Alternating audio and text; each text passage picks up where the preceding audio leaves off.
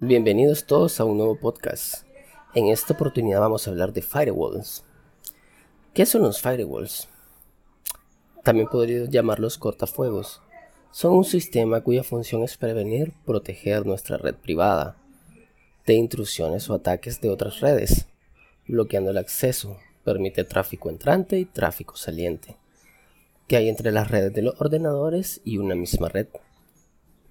En el área de redes informáticas, el término de firewall comenzó a utilizarse en la década de 1980. Los predecesores de los cortafuegos como los conocemos hoy en día fueron los routers al finales de los de 1980, ya que estos nos mantenían las distintas redes de ordenadores separadas unas de otras. Hoy en día eh, no se puede pensar en una infraestructura de una empresa sin un firewall, ya que esta nos permite proteger nuestra red de ataques de todo tipo, eh, de los que hay hoy en día. También podemos ver o recordar que eh, han habido muchas generaciones de firewall, entre ellas la generación de filtrado de paquetes, cortafuegos de estado, cortafuegos basados en aplicaciones, entre otros.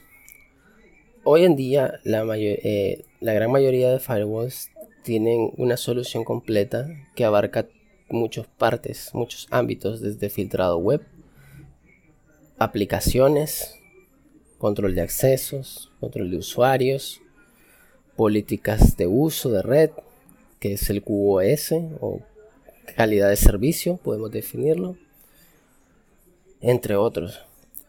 Muchos firewalls hoy en día eh, mayormente son conocidos por grandes marcas.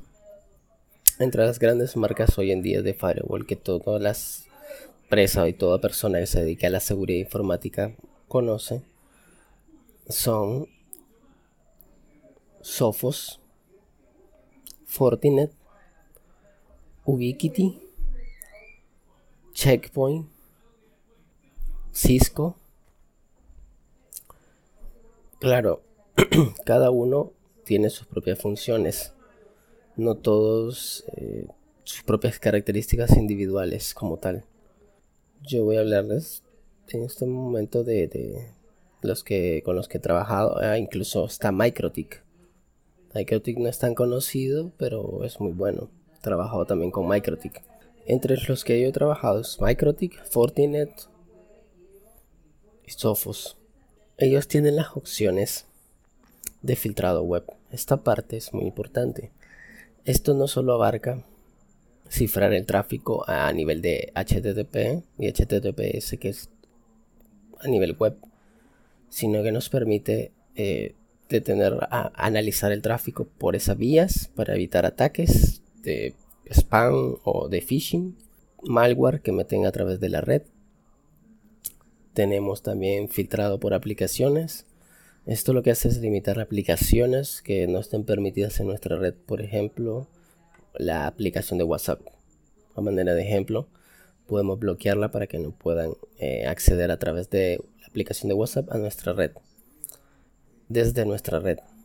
Igual, con el control de aplicaciones podemos filtrar accesos no autorizados y situaciones específicas para evitar y proteger nuestra red de ataques externos. Recordemos que hay dos tipos de ataques a nivel general en nuestra red. Está un ataque vertical, que es el ataque que viene de afuera. Por ejemplo, yo de afuera atacando una red de una empresa. Ese es un ataque vertical. Y un ataque horizontal es cuando ya comprometieron la seguridad de nuestra red y el equipo que está infectado envía información al atacante. Eso es un ataque horizontal.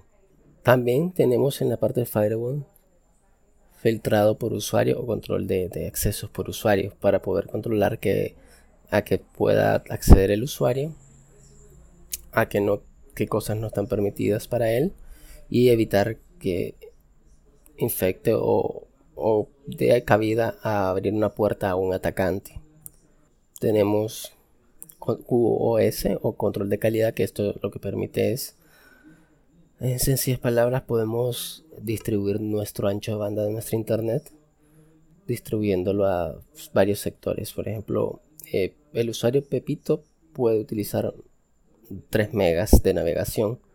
El usuario Carlos puede utilizar 8 megas. Entonces esto es para no sobrecargar la red de la empresa. También tenemos muchas más opciones porque recordemos que el firewall es una, un ataque, una protección perimetral. Protege nuestra red tanto adentro como fuera. Y esto es por el momento todo. Espero les haya gustado este podcast y los espero en el próximo.